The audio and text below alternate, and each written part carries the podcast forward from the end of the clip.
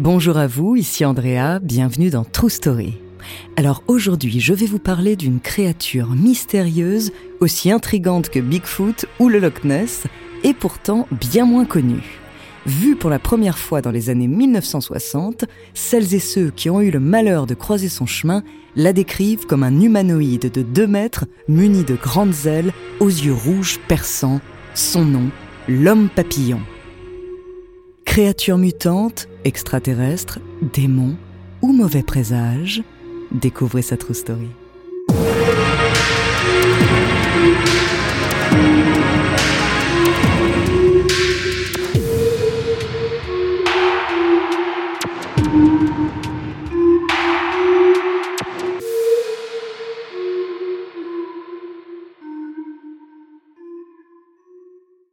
Avant de commencer à vous raconter cette histoire extraordinaire, laissez-moi vous présenter notre partenaire. Another day is here and you're ready for it. What to wear? Check. Breakfast, lunch and dinner? Check. Planning for what's next and how to save for it? That's where Bank of America can help. For your financial to-dos, Bank of America has experts ready to help get you closer to your goals. Get started at one of our local financial centers or 24-7 in our mobile banking app. Find a location near you at bankofamerica.com slash talk to us. What would you like the power to do? Mobile banking requires downloading the app and is only available for select devices. Message and data rates may apply. Bank of America and a member FDIC. When you need mealtime inspiration, it's worth shopping Kroger, where you'll find over 30,000 mouthwatering choices that excite your inner foodie. And no matter what tasty choice you make, you'll enjoy our everyday low prices, plus extra ways to save, like digital coupons worth over $600 each week. You can also save up to $1 off per gallon at the pump with fuel points. More savings and more inspiring flavors make shopping Kroger worth it every time. Kroger, fresh for everyone. Fuel restrictions apply. Par une froide nuit d'automne, en novembre 1966, deux jeunes couples roulaient vers le secteur TNT de Point Pleasant, West Virginia. Ce qu'ils ont vu cette nuit-là est devenu un des plus grands mystères de tous les temps. Ainsi est née la légende de l'homme papillon. Ce phénomène devenu mondial questionne des millions de curieux. Que s'est-il réellement passé? Qu'est-ce que ces gens ont vu? L'ont-ils revu depuis? Voici ce qu'on peut lire sur la plaque de la statue de la créature qui trône au milieu du village de Point Pleasant. Vous l'aurez compris, si aujourd'hui elle attire de nombreux touristes qui viennent découvrir le folklore qui gravite autour d'elle, quelques décennies auparavant, elle a semé la terreur dans cette petite ville de l'ouest des États-Unis. Comme la Dame Blanche, on ne sait pas si elle a réellement existé, mais à en croire les multiples témoignages de ses apparitions, personne n'a envie de le vérifier par lui-même.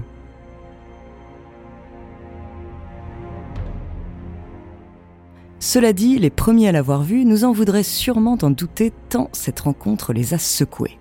Remontons en 1966, au 15 novembre précisément, par cette fameuse froide nuit d'automne. Deux jeunes couples d'amis, Roger et Linda Scarberry et Steve et Mary Mallette, partent se balader en voiture. Ils sont amoureux, ils sont insouciants. À l'avant, les deux hommes discutent en rigolant, tandis que sur la banquette arrière, les femmes chantonnent l'air des Beatles qui passent à la radio. Ils roulent vers le nord et s'approchent de la zone TNT. Son nom ne fait pas rêver, pourtant c'est une grande forêt plutôt accueillante que l'on nomme ainsi à cause de son usine d'explosifs désaffectés qui date de la Seconde Guerre mondiale. La nuit, on ne s'y promènerait pas forcément seul, mais là, tous les quatre dans leur voiture, ils ne risquent rien. C'est du moins ce qu'ils croyaient.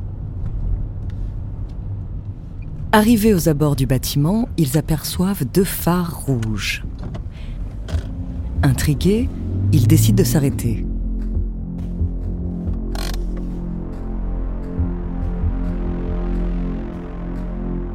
Ça pourrait être quelqu'un qui a besoin d'aide. Mais ils n'ont pas besoin de s'approcher beaucoup plus pour comprendre qu'il s'agit des yeux luisants d'une créature dont ils distinguent maintenant la silhouette. Elle se tient sur deux jambes, mais c'est bien tout ce qu'elle a d'humain. Elle fait plus de deux mètres et porte deux grosses ailes dans le dos. Pétrifiés l'espace d'un instant, les quatre jeunes gens remontent précipitamment dans leur voiture. Ils reprennent la grande route pour rentrer chez eux au plus vite. En faisant demi-tour, ils aperçoivent la bête, toujours sur le bas-côté. Et en même temps que le furieux coup d'accélérateur de Steve, elle déploie ses larges ailes et prend son envol dans leur direction. C'est une horrible course-poursuite qui commence. Steve appuie plus fort sur la pédale. Il roule à plus de 160 km/h, mais la créature le suit toujours de près, lui et ses amis, et ils entendent maintenant ses petits cris comme des couinements éraillés.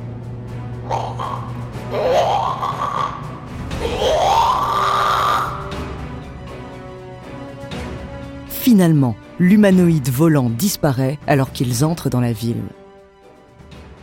Terrorisés, ils vont directement voir le shérif pour tout leur raconter. Ils risquent de passer pour des fous, mais ils jurent, ils n'ont pas bu, ils n'ont pas pris de drogue, ce sont des gens sérieux. L'officier qui effectivement les connaît bien ne remet pas leurs paroles en doute, et le lendemain, il se rend sur les lieux où tout s'est passé, mais il ne trouve aucune trace suspecte. Dans le doute, il alerte tout de même la presse locale, et en quelques jours, les témoignages se multiplient des passants, des riverains, des pompiers volontaires en intervention racontent eux aussi avoir aperçu une silhouette massive avec des ailes et des yeux rouges. Les premiers à l'avoir vue semblent être des fossoyeurs. Dans le petit cimetière de Clendenin, une ville située à quelques kilomètres de Point Pleasant, ils préparaient une tombe quand ils ont vu un bosquet bouger. Sans avoir le temps de comprendre ce qu'il se passait, une forme humaine s'est élevée du buisson et s'est enfuie en les survolant. Toutes les descriptions concordent. Les villageois organisent donc une battue, bien décidés à ne pas se laisser impressionner par ce démon volant. Ils n'arriveront cependant pas à la dénicher, mais encore une fois, quatre jeunes amis vont l'apercevoir. Cette fois, la rencontre est plus pacifique. La bête ne semble pas leur vouloir de mal, il la voit se relever à côté d'une voiture puis disparaître derrière un bâtiment. Une des jeunes filles prévient la police, mais bien sûr, il est déjà trop tard. Un tel remue-ménage dans un si paisible village, ça attire forcément les curieux. John Keel en fait partie, mais lui est un curieux aguerri. C'est un journaliste new-yorkais spécialisé dans les affaires occultes, ovnis et autres étrangetés. Alerté par son réseau, il débarque à Point Pleasant dès le mois de décembre en 1966 pour enquêter sur ce Mossman. Car la créature a maintenant un nom. Les villageois, inspirés par le nouveau héros à la mode Batman, l'homme chauve-souris, lui ont donné un surnom, l'homme papillon de nuit ou homme phalène pour les plus érudits. Aussitôt arrivé, John commence à collecter les témoignages, et peu après, il est lui-même victime d'étranges manifestations, Lumière dans le ciel, rêves étranges, coïncidences troublantes, tout le village commence à plonger dans la paranoïa. Mais un tragique événement va venir mettre fin à tout cela.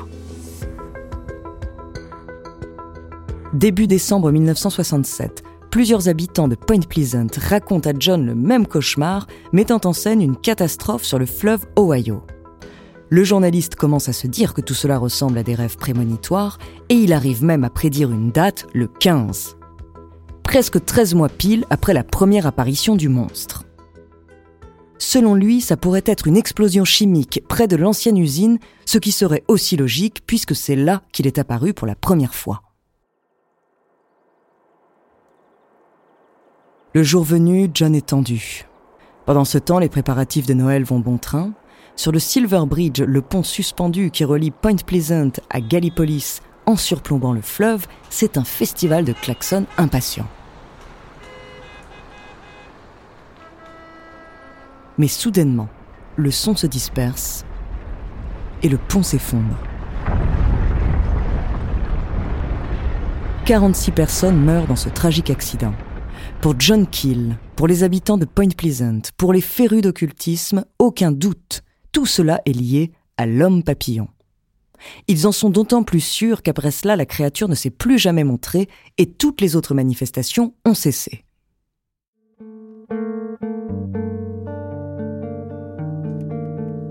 Après sa disparition du petit village de West Virginia, le Mossman va pourtant être accusé d'avoir annoncé d'autres catastrophes à différents endroits du monde cette fois.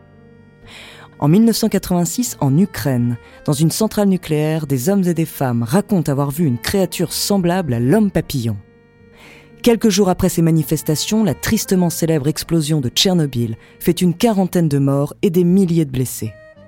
Plusieurs sauveteurs et des pompiers ayant secouru les victimes de l'attentat du World Trade Center témoignent eux aussi de manifestations semblables. En 2007, la créature est aperçue à Minneapolis. Le lendemain, le pont de la ville s'effondre. Et au Mexique, l'apparition de Mossman précédera de peu l'épidémie d'influenza. Beaucoup de coïncidences qui semblent justement un peu trop grosses. Selon le Skeptical Inquirer, un magazine spécialisé dans les enquêtes scientifiques sur les événements paranormaux, la thèse la plus crédible concernant l'homme papillon serait celle de la psychose collective. Il s'agit d'un phénomène psychologique qui fait que les gens adhèrent à une version d'une histoire racontée par d'autres, encouragée par l'effet de groupe. Dans ce cas-là, la pop culture a aussi pu avoir son influence. Parmi les ennemis de Batman dont nous avons déjà parlé, on trouve Killer Mouse, un méchant déguisé en mythe. Vu la popularité de l'homme chauve-souris dans les années 50-60, nul doute qu'il a nourri l'imagination de bien des esprits. Ce qui est sûr, c'est que la thèse de la prophétie de John Keel ne tient pas debout. Les dates ont été choisies sans solide fondement et beaucoup de témoignages se sont avérés peu fiables. Un professeur en biologie animale a évoqué la possibilité que le monstre de la forêt TNT soit en fait une grue du Canada. Un oiseau dont les ailes peuvent atteindre 2 mètres d'envergure et qui rentre son long cou pour s'envoler, lui donnant une allure presque humaine et surtout un oiseau arborant des taches rouges autour des yeux. Enfin, la dernière théorie, qui est aussi la plus plausible aux yeux des autorités de Point Pleasant, est celle-ci. La légende de Mossman ne serait qu'un canular visant à éloigner les curieux de l'ancien dépôt de munitions de l'armée américaine. On ne saura jamais la vérité, mais la ville de Point Pleasant a su tirer parti de sa créature fétiche. Si vous vous rendez dans ce petit village, vous pourrez non seulement vous prendre en photo devant la statue du Mossman, visiter le musée du Mossman, mais aussi participer au festival du Mossman. Mais attention à ne pas croiser ses grands yeux rouges.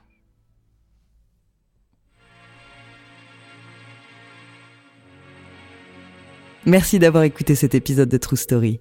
Si les histoires de créatures étranges vous passionnent, la semaine prochaine, je vous parlerai d'une écrivaine voyageuse spécialiste du chamanisme. En attendant, n'hésitez pas à nous faire part d'histoires que vous aimeriez entendre sur votre plateforme d'écoute préférée ou alors via la page Instagram ou Twitter de Bababam. Nous nous ferons un plaisir de les découvrir.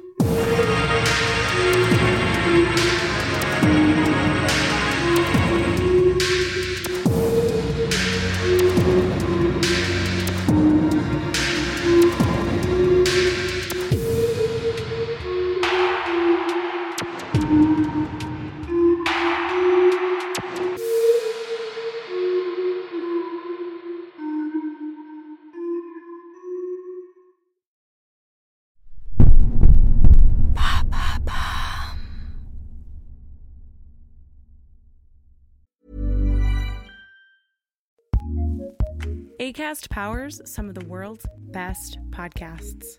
Here's a show we recommend.